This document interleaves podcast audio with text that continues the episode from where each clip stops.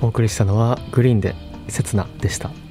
えー、ということで、えー、プロ野球では、えー、2022年のレギュラーシーズンが終了し、え、今日から日本シリーズが開幕しますが、え、今年はロッテの佐々木朗希選手が28年ぶりとなる完全試合を史上最年少の20歳5ヶ月で達成したりヤクルトの村上宗隆選手が、日本人選手最多記録を58年ぶりに更新する年間56本塁打に加え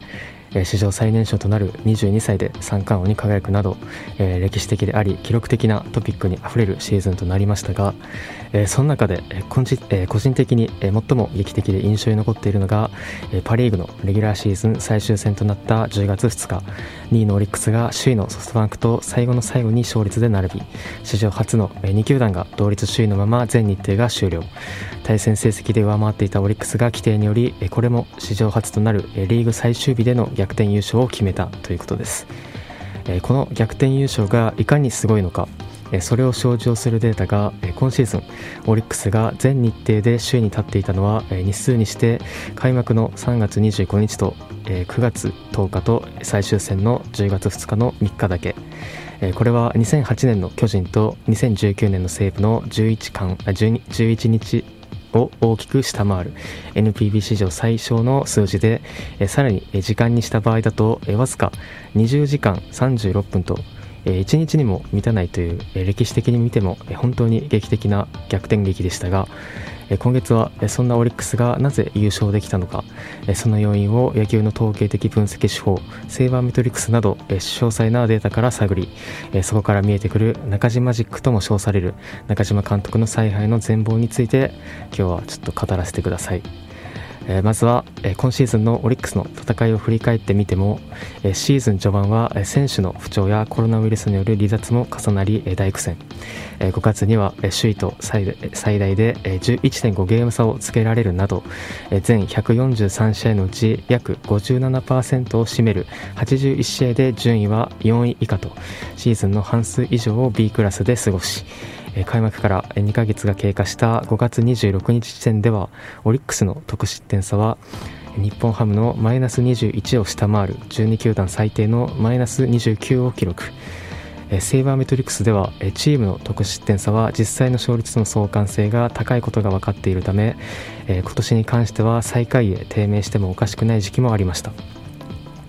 えしかしそこから前半戦終了地点で得失点差をプラスマイナス0にまで巻き返しえリーグ5位ながら首位と2.5ゲーム差まで縮めると最終的には得失点差をプラス32にまで改善え特に終盤戦は紙一重の試合をしぶとく拾って最後の最後で劇的な逆転をつかみ取っての優勝はえ改めてすごいとしか言いようがありません。えそして得失点差というのは、えこの番組で取り上げてきたピタゴラス勝率を、え算出する際に用いられます。ピタゴラス勝率というのは統計的な法則に基づいて本来あるべき勝率を推測することができる指標です。今シーズンのオリックスはピタゴラス勝率は実際の勝率5割3分9厘に対して5割2分9厘と実際の勝率の方がピタゴラス勝率よりもはるかにあわずかに高いため、えー、今シーズンのオリックスは、えー、ほぼ実力通りもしくはそれ以上の勝ち星を積み重ねることができたという意味です、えー、対して同率で同率首位でありながら惜しくも優勝を逃す形となったソフトバンクの得失点差はオリックスを大きく上回り12球団1位となるプラス84ピトラス勝率は実際あ実際の勝率5割3分9厘に対して5割7分と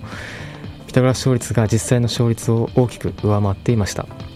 えー、つまり、今シーズンのソフトバンクは得失点差から考えれば12球団で最も好成績を収めながら本来の実力以上に勝ち星を取りこぼしてしまっていたことになります。ソフトバンクは昨年もリーグ1位の得失点差を記録しながらまさかの13年ぶりとなる負け越しで4位に終わり。過去負け越したチームの中では歴代最高の得失点差だったことからプロ野球史上最も運が悪かった球団の一つだと以前も話したことがあるんですが本来ピトラ勝率において実際の勝率の乖離は継続性がなくおおむね運によって生まれるものなので今年は同率首位であるにも今年はまあ同率首位であるものの、えー、まさか2年連続で得失点差1位ながら優勝を逃すというのは、えー、本当に不運でした、えちなみにセ・リーグの方では2012年から昨シーズンまで10年連続で、え得失点差、えつまりピタゴラス勝率が1位の球団が実際にリーグ優勝を果たしていますが、え今シーズンは、え阪神タイガースが、えソフトバンクに次ぐ12球団2位の、え得失点差、えプラス61点を記録しながらも、え3位に終わりました、まあ、あとはまたまあ、年俸総額で見ても今シーズンのソフトバンクは62億1120万円で12球団1位だったのに対してオリックスは27億5315万円で12球団中9位と、まあ、およそ2.8倍以上もの差があり、えー、まあ昨シーズンも12球団中最下位と、えー、得失点差や年俸総額で考えても改めて今シーズンのオリックスの優勝はすごいですし、そもそも今回中島聡監督はオリックスを26年ぶりとなるリーグ連覇に導きましたが監督が就任1年目からリーグ連覇を果たしたのは1936年の巨人の藤本貞義監督と1986年から88年の西武の森正明監督以来史上3人目の快挙でありながらそれを2年連続でリーグ最下位を回したえー、回避したことです、えー、したのでさえ、まあ、2000年から2001年以来21年ぶりと2年前まではまさに暗黒時代と言われてきたチームで成し遂げているということは本当にとてつもない偉業だと思います。えー、そんな、まあ、今シーズンのオリックスですが、えー、まずはなぜ優勝できたのか、えー、その要因をセーバーメトリックスのデータから紐解いていくとオリックスの最大の強みはリーグナンバーワンの投手力にありますオリックスは今シーズンチーム防御率が2.84でこれは西武の2.75に次ぐ、えリーグ2位でしたがこれは前回の8月の放送でも話したんですが西武とオリックスには守備力に大きな差があって UZR という各チームがリーグ平均と比較して守備でどれだけ失点を防いだかを示す仕様で見ると今年の西武の UZR は12球団中2位のプラス41.5つまりこれは守備で40点以上の失点を防いだことを意味します。対してオリックスはマイナス38.4とこれは12球団でもダントツの最下位で守備によってリーグ平均と比べて40点近い失点を増やしたことになります。えつまりオリックスは西武と比較すると守備だけで約80点もの失点に開きがあったということになりこれはもしも西武とオリックスの守備力を入れ替えた場合西武の防御率は2.75から約3.32まで跳ね上がりオリックスは2.84から約2.262まで下がるほどえー、で、えまあ、いかに、まあ、守備面が大きな違いを生んでいるかが分かると思います、まあ、そのため、まあ、投手のみの純粋な勝利貢献度で見た場合セーバーメトリックスにおいて最も重要な指標とされるその選手が大体可能な選手と比べてどれだけ勝利を増やしたかその貢献度を数値化した WAR ウォーではオリックスのえ投手陣のウォーの合計値は27.8でリーグ1位。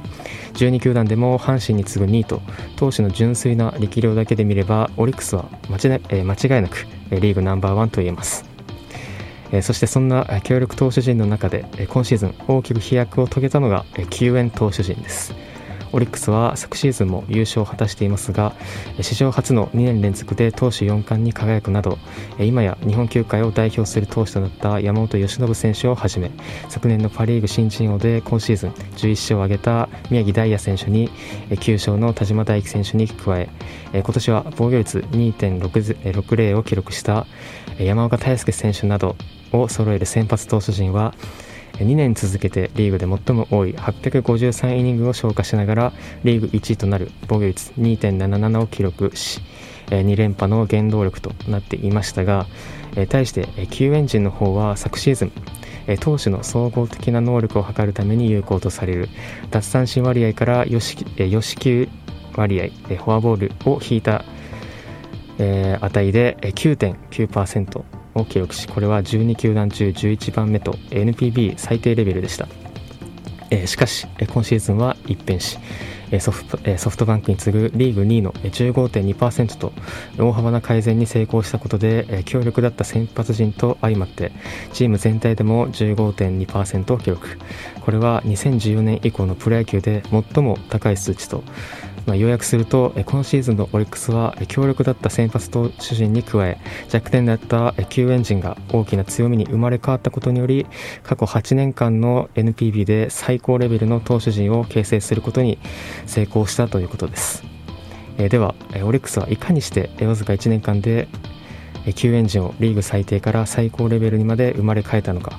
CM の後は中島塾ともいえる中島監督の巧みな投手運用と育成手腕について話していこうと思います。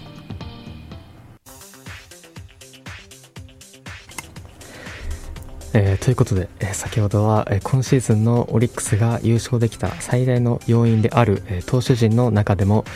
え昨年までリーグ最低レベルだった救援投手陣の成績が飛躍的に向上したことについて話したんですがその要因としてまず革新的な投手運用にあります。今シーズンのオリックスは12球団で唯一50試合以上に登板した投手は1人もいませんでした。昨シーズンも50試合以上は51試合に登板した富山涼河選手の1人でしたが過去プロ野球でリーグ優勝した球団で50試合以上に登板した投手が0人だったのは120試合に短縮された2020年を除いては1996年の巨人以来26年ぶり。パ・リーグでは1992年の西武以来30年ぶりでした。現代の野球界において救援投手の負担が少ない理想的な運用は、えー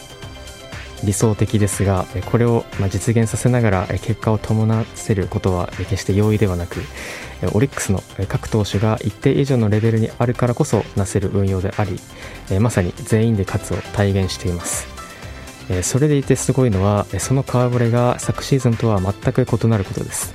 え昨シーズンの登板数上位者を見るとえ51試合の富山選手を筆頭に49試合のヒギンス選手と46試合のえ平野義久選手とあ46試合の平野義久選手43試合の山田選手に34試合の漆原選手と K 鈴木選手が並んでいましたが今シーズンは48試合の平野義久選手を筆頭に。44試合の阿部翔太選手42試合の本田仁美選手35試合のビドル選手32試合の近藤泰介選手とワゲスパック選手27試合の黒木裕太選手が続き他にも後半戦から勝ちパターンで起用された宇田川優希選手や山崎総一郎選手など守護神の平野選手を除けば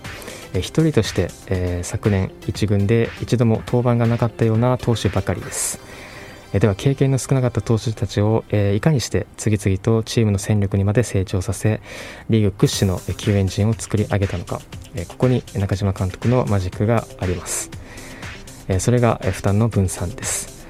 中島監督は他のどこの球団よりも意識的に投手の連投を避けた運用を行っていてまず投手に3連投以上させた回数は昨シーズンは12球団で唯一の0回。今シーズンも9月 18, 18日から20日の山崎総一郎選手の1回のみと12球団最小でそもそも3連投どころか投手が連投した回数が計57回で12球団最小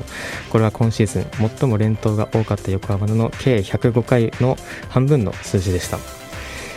統計的な研究では投手の連投によるパフォーマンスへの影響について急速面では目立った変化は見られないものの特に奪三振能力に関して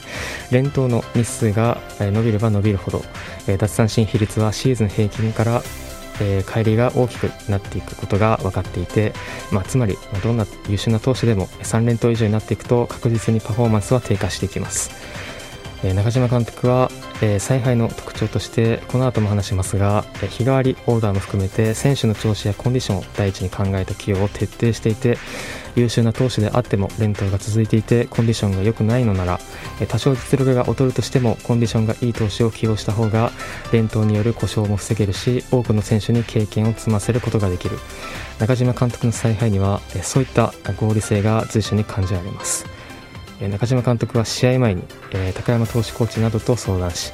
事前に起用する投手と系統の順番をある程度決め展開次第では、えま臨機応変に対応はするものの基本的には起用する投手とその順番は変えないそうです。実際に今シーズンは8人もの選手がセーブを記録するなど7回、8回などの勝ちパターンで起用する投手や投手だったりタイミングを明確に固定するということはせず時には勝敗を分ける重要な場面でもセオリー通りではない投手を思い切って抜擢したりなど日替わりで起用する投手を入れ替えました。こうして中島監督は一軍経験が少なかった投手たちの負担をできるだけ分散し選手が持つ実力を最大限に発揮できる環境を作りさまざまな場面で起用するなど経験を積ませながら成長を促した結果数多くの投手の戦力化に成功し12球団屈指の救援陣へと変貌を遂げました。まあ、さらにそうした環境や采配によって選手の実力以上の結果に結びやすくそれが自信につながっていくという好循環が生まれ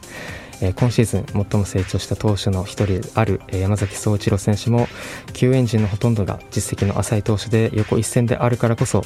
あいつが抑えたなら自分も抑えられると、まあ、切磋琢磨し合う相乗効果も生まれていると話していました。そんな山崎総一郎選手は近年球速を大幅に上昇させ10月15日のクライマックスシリーズ第4戦では日本人史上9人目となる160キロを計測するなど11月に行われる侍ジャパンの強化試合のメンバーにも選ばれるなど今シーズンは大きく飛躍した1年となっていますが山崎選手の他にも7月に育成から支配下登録された2年目の宇田川優希選手も今シーズン球速を最速158キロにまで伸ばし19試合の登板ではあるものの奪三振率12.90防御率0.81と支配的な投球を見せわずか3ヶ月でチームに欠かせない戦力となり優勝に貢献。え、そして本田仁美選手も今シーズン平均球速が152.7キロで2年前からなんと6.4キロも上昇させ、え、最速も158キロを計測2年間で通算3試合だった登板数も今シーズンはチームで3番目に多い42試合に登板し貴重な戦力に成長するなど今シーズンオリックスの救援陣が飛躍を遂げた要因の一つに球速を急激に上昇させていることが挙げられます。まあ、少し話は変わりますが、まあ、近年音楽や映画、えー、ゲームの業界などで、まあ、あらゆる業界で、まあ、どうすれば成功するかは、まあ、すでに理論化や言語化がされ、まあ、映画界とかだったら、まあ、何分何十秒に人が死ぬと興行収入が上がるだったり、まあ、音楽界でも、まあ、サブスクリプションの流行で、まあ、イントロが5秒程度で25%が離脱30秒で34%が離脱するというデータがあって、まあ、そこから1980年代にまであ、えー、イントロの時間が、まあ、1980年代はまあ平均20秒あったのが、まあ、近年は平均5秒にまで短縮しているなど、まあ、こういうイントロの長さになんと、えー、他にも、まあ、コード展開だったり歌詞だったり曲の構成なども、えー、同様で、えー、各業界はまあすでにそういったマニュアル化をして、まあ、再現性を高めています。そして、まあ、それはスポーツ界も同じで野球でも、えーえー、データサイエンスやメカニックの進化で投手の球速を上げることに関しては特にメソッドやマニュアル化が加速しています。まあ、NPB ではソフトバンクが数年前から他球団に先駆けて球速アップに成功し長い間投手力で優位に立ってきましたが近年は他球団も追随し始め、まあ、そのヒットが今シーズンのオリックスの救援陣でオリックスがどのようなメソッドで大幅な球速の向上に成功したかは分かりませんが中島監督が今シーズン途中から、えー山崎総一郎選手、本田仁美選手、ワゲスバック選手を彼らの持ち味である球速の速さを生かす意味も込めて先発からリリーフへ配置転換すると、ワゲスバック選手も最速159キロを記録するなどこれが見事にはまって、そこに宇田川選手を加えた暴力的なまでな剛速球集団はシーズン終盤は絶大な力を発揮し、クライマックスシリーズでもソフトバンクを圧倒するなど、えー、救援陣の柱となりました。投手において、まあ、球速の速さというのが、まあ、どれだけ重要かというと、まあ、当たり前の話ですが、まあ、球速が速ければ速いほどバッターはより短時間でストライクボールなどを判断しなければいけなくなります。この打者の判断時間が短くなる要因これがえー、あこの打者の判断時間が短くなることが要因となって、まあ、統計的な分析で見ても球速が上昇するにつれて打者のスイング率空振りは増加し長打の発生割合も減少するという結果が出ていて、まあ、早ければ早いほど、まあ、失点リスクは低くなる傾向があります、まあ、つまり、まあ、速球の失点リスクを低下させるには、まあ、球速が、まあ、早ければ早いほどよくまあ、投手にとっては、まあ、球速を上げるということは重要な要素と要素と言えます。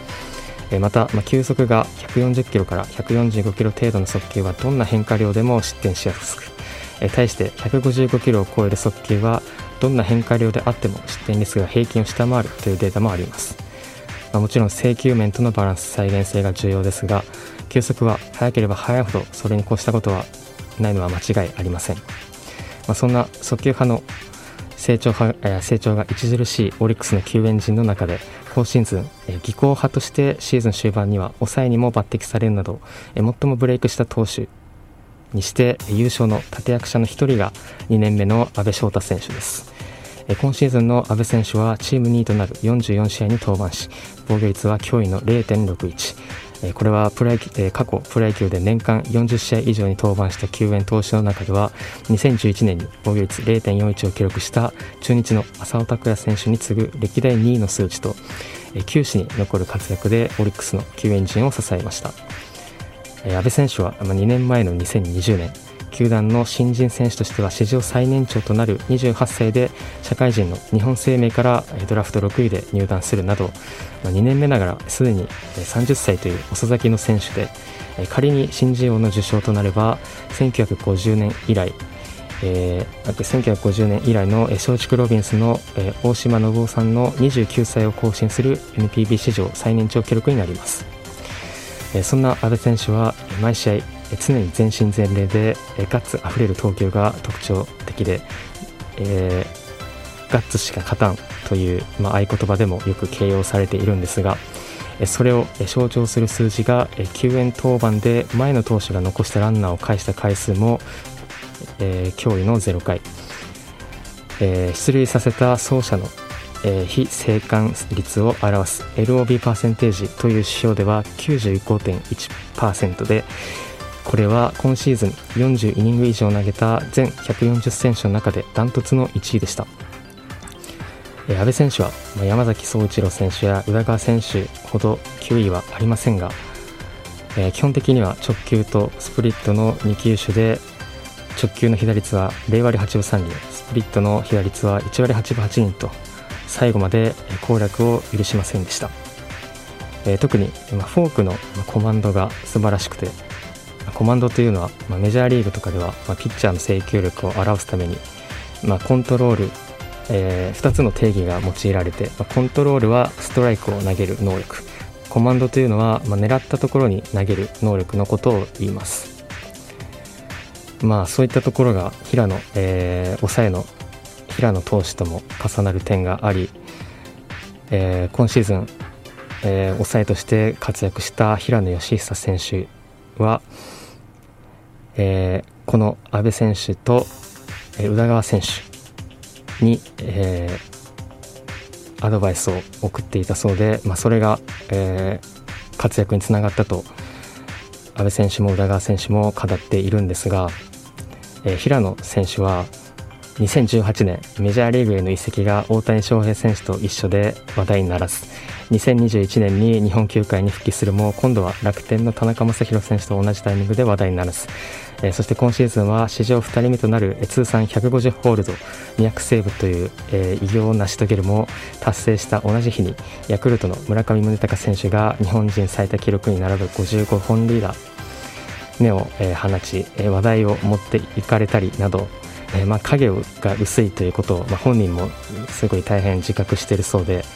えー、地味を笑うなという本も出版しています。えー、ということで、まあ、ここまでは今シーズンのオリックスの優勝を支えた投手陣について、え、話してきましたが、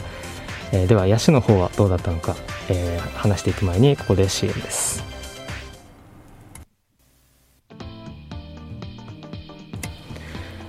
えー、ということで、えー、ここまでは、えー、今シーズンのオリックスの投手陣についてセーバーメトリックスなどのデータから、えー、中島監督の投手の能力を最大化した、えー、革新的な、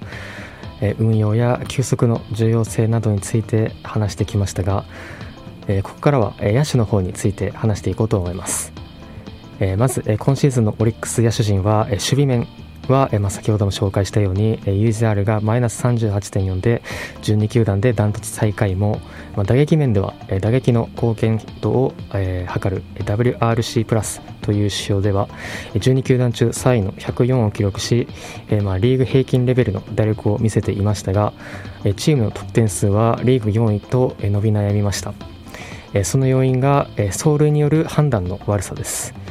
オリックスは走塁の総合指標である BSR でマイナス23.3、これは12球団でダントツの最下位で、つまり走塁で23.3点もの、得点を減らしているということを意味します。え特に走塁というのは、盗塁と盗塁以外の2種類に分けられるんですが、え安打の際の進塁やタッチアップ、え併殺崩しなど、盗塁以外の走塁による貢献を得点化した UBR がマイナス20.8と、えオリックスは盗塁以外の走塁に問題を抱えています。走塁において、まあ、最も重要なことは先の塁に進むことよりもアウトにならないことです。えこの指標でマイナスが生まれているのは足の速さが問題ではなく走塁時の判断能力によるもので、えオリックスは例えば今シーズン走,、え走者2塁で外野への単打が生まれた場面で、え本塁でアウトになる割合が12球団でもダントツに多くて、まクライマックスシリーズでも走塁ミスが目立っていましたが今後は、ま風岡直之三塁コーチの判断も含めて入念に確認が確認が必要にあります。まあ、それだけ、まあ、オリックスは守備と走塁面に大きな穴を抱えていて、まあ、数値にして走塁の BSR と守備の USR を合計すると、まあ、なんとマイナス61.7、ま、つまりオリックスはリーグ平均と比べて守備と走塁でチームの得点と失点をそれぞれマイナス61.7点も失ってしまっています。これが大きく影響し今シーズンのオリックス野手陣のウォーの合計値は10.6で12球団中ダントツの最下位と最も勝利への貢献が低い結果に終わりました。このことからもオリックスのリーグ連覇というのは投手陣の活躍によるものが非常に大きく中島監督もリーグ優勝を決めた直後のインタビューでは野手のみんなも分かっていると思いますけどうちのピッチャー陣の頑張りがなかったらここまでは来れてなかったんでまだまだ先がありますけど野手陣頑張ってくださいと話していましたが今後は野手の特に守備と走塁面の底上げが今後のポイントとなりそうです、まあ、そんな課題も多いオリックスの野手陣についてまあ、すごいなと思ったのは外国人選手による戦力補強がうまくいっていない中で既存の選手を戦力として最大化させて2連覇しているということです。昨シーズンのオリックスは外国人選手の棒の合計値がマイナス1.1と12球団で唯一、勝利貢献度がマイナスに終わりながらも優勝、そして今シーズンは投手のワゲスパック選手が2.2を記録するも、え野手のラベロ選手、バレラ選手マッカーシー選手の3人は全てマイナスに終わるなど棒の合計は1.6で、プラスの数値には改善したものの12球団中10番目に、低い数値となっていました。まあ、ただ、まあ、今シーズン外国人選手で最も高いウォーを記録したのは巨人の CC メルセデス選手の2.9など、まあ、近年は日本球界全体でも外国人選手の成績は年々低下していて、まあ、オリックスはま昨シーズンと同様、まあ、助っ人ともいえる、えー、外国人選手の貢献が12球団中、まあ、10番目でありながら、まあ、他球団に対して、まあ、大きなアドバンテージを背負う形にはなりませんでした。まあ、あとは今後は円安の影響だったり、まあ、メジャーリーグの最低年俸が引き上げられたこともあり、まあ、2017年に7.55を記録した元巨人のマイコラス選手だったり、まあ、昨年5.35を記録した元ソフトバンクのマルティネス選手のような、まあ、質の高いまさに助っ人といえるような外国人選手を補強することは、まあ、さらに難しくなることが予想されます。まあ、反対にまあ今後メジャーリーグに挑戦する、まあ、藤浪晋太郎選手だったり、まあ、日本人選手にとっては、まあ、円安は悪くない話かもしれません。まあ、ということで現在の NPB の環境は外国人選手による、まあ、戦力の補強が見込めないため、まあ、中島監督のもと既存の選手を次々と戦力となるレベルにまで成長させ、まあ、チームとして、まあ、最大最大化させることに成功しているオリックスにとっては、まあ、非常に追い風になっていたはずです。そして、まあ、今シーズン、まあ、野手の外国人選手が戦力として機能しなかった中で、まあ、中島監督は一塁手のポジションを本来は保守の頓宮優馬選手と外野手の杉本裕太郎選手を起用しながら、まあ、その損失を最小限にカバーしましたが、まあ、この的確で徹底されたコンバートが中島監督の采配の特徴の一つで、まあ、昨年も、まあ、当時高卒2年目だった紅林幸太郎選手を育てるためにショートに固定レギュラーだった足立選手をセカンドに回し内野だった福田周平選手を外野に宗優真選手を外野から、まあ、再び内野にコンバートしたことが功を奏し宗選手は、まあ、三塁手としてベストナインとゴールデングラブ賞を獲得するなど2人はレギュラーに定着してえー、まあ福宗正杉の、上位打線は得点力を、まあ、大幅に向上させることに、まあ、つながりました。えーまあ、そんな中で、まあ、昨年の本塁打王で、えー、優勝の立役者だった杉本裕太郎選手は、えー、今年、えー、ウォーが4.8から0.12まで沈む、えー、落ち込むなど、まあ、不振に苦しんでいた中で、まあ、今シーズンは新たな戦力として、えー、チーム2位の2.2を記録した中川圭太選手を筆頭に11本塁打を記録した頓宮選手や、まあ、保守として打率2割8分1厘を記録した若月健也選手などが台頭しその穴を最小限に、えー、抑えました。まあ、中でも中川選手はこれまで怪我や不調などで苦しいシーズンが続き昨年の優勝の時も輪に入れなかった中で、まあ、今シーズンは自身初の規定打席に到達するなど、まあ、打率2割8分3厘8本塁打を記録しレギュラーに定着しましたが2年前の2020年の夏まだ2軍監督として若い戦力の育成に力を注いでいた中島監督がファームで4番で起用していた中川選手を1軍の監督代行へ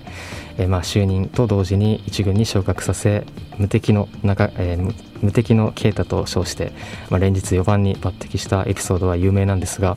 まあ、そんな中島監督が手塩にかけていた秘蔵子が、えー、先日日本シリーズ進出を決めるサヨナラタイムリーを放って熱く抱擁して喜ぶ姿は個人的にすごく感動しました。まあ、中川選手しっかり、まあ、昨年もラオウを一緒にクソで覚醒した杉本選手もしっかり中島監督の選手を育てる手腕というのは本当にすごいとしか言いようがないですよね。まあ、そんな中島監督が、勝利と、育成を両立する中で象徴的な采配となっているのが日替わりオーダーです。今シーズンは日本ハムの新庄監督が143試合で143通りのオーダーを組んだことで、話題になっていましたが中島監督も昨年は130通り今年は141通りと日替わりでオーダーを組んでいました。中島監督はその判断材料にデータ解析システムのトラックマンやラプソードに加え終盤からはホークアイを導入していたそうです、まあ、ホークアイとは、まあ、2年前、えー、まだ最下位だったヤクルトがメジャーリーグでも最先端だったホークアイを他球団に先駆けて導入し、えー、その翌年に一躍日本一に輝いたことでも話題を集めたシステムなんですが、まあ、ホークアイについての詳しい解説は、えー、今年の3月の放送で、えー、やっているので、まあ、興味がある方はぜひポッドキャストのアイカ、えー、アーカイブで聞いてみてください。えーまあ、そんな日替わりオーダーについて、えー、水本ヘッドコーチ曰く監督はデータとコンピューターひらめきをミックスして調子が良ければデータ関係なしに選手を起用することもあるなど話していて、まあ、中島監督は実績のない選手でも、えー、その長所や特徴が相手とえー、適合すれば勝負できる理由になるとして、えー、監督が自らホークアイのデータや映像をよく観察しその選手は投手の球筋に対してどのような方向に打球を放っているかその選手の特徴に合わせて、まあ、この投手のこのボールならこのタイプの選手が打てるんじゃないかというような形で選手の力量と可能性を把握し起用する選手の判断に活用していたそうでえ中島監督は相手ではなく自分のチームの選手も深く研究しそこで得た情報と照らし合わせて相性や調子がいいと判断した選手は実績が浅くとも積極的に起用する。主観と客観を融合し常に最適解を求める采配はここでも合理的,、え合理的だなと思わされます。さらに中島監督がすごいのはその姿勢をリーグが優勝かリーグ優勝がかかる大事な最終戦であってもシーズン9試合の出場で打率1割3分6厘だった高卒2年目の北両北選手を8番 DH で抜擢したりクライマックスシリーズであっても1軍未出場の高卒1年目でドラフト1位の山下俊平太選手を1軍に初昇格させたりということもありましたが目先の勝ちを追い求めると、まあ、リスクを恐れて、まあ、勝負を仕掛けない保守的な采配が、えー、各球団では見られるんですが中島監督はどんなに優勝がかかる重要な場面や試合であっても、えー、一貫していて、まあ、こうした、まあ、まさに勝負師と言えるような思い切った抜擢が抜擢で見る側を驚かすような采配を、まあ、しているにもかかわらず選手がそれに面白いくらい結果に結果で応えていたり、まあ、最終盤の首位攻防戦などで際立つオリックスの勝負強さだったりは決して偶然ではなく中島監督の胆力と研ぎ澄まされた勝負感そして主観と客観を融合した観察眼があってこそだと思っています。そんな中島監督あそんな中島マジックと言われる自身の采配について中島監督は別に不思議なことをしているわけじゃない。セオリーと違ったらマジックになるのでしょうか。それでは従来通りの野球しかできないし変わったことをしているとは全く思っていません。どこの監督コーチもやっているよと話していましたが中島監督にとってはこれが当たり前なんだと思います、そこで重なるのがかつての扇マジックです。今から26年前1995年から1996年にオリックスを2連覇に導いた扇明監督のもと中島監督も選手として優勝を経験。当時先発オーダーを固定せず相手投手との相性を重視して日替わりで100試合以上で異なる打線を組んだ猫の目打線は扇マジックとして脚光を浴びましたが緻密なデータと緻密なデータに基づきながらもセオリーを度外視した直感的な采配や若手の個性を尊重し積極的に起用する点は共通していて今シーズンオリックスをこの年の扇監督以来のリーグ連覇に導いたのが中島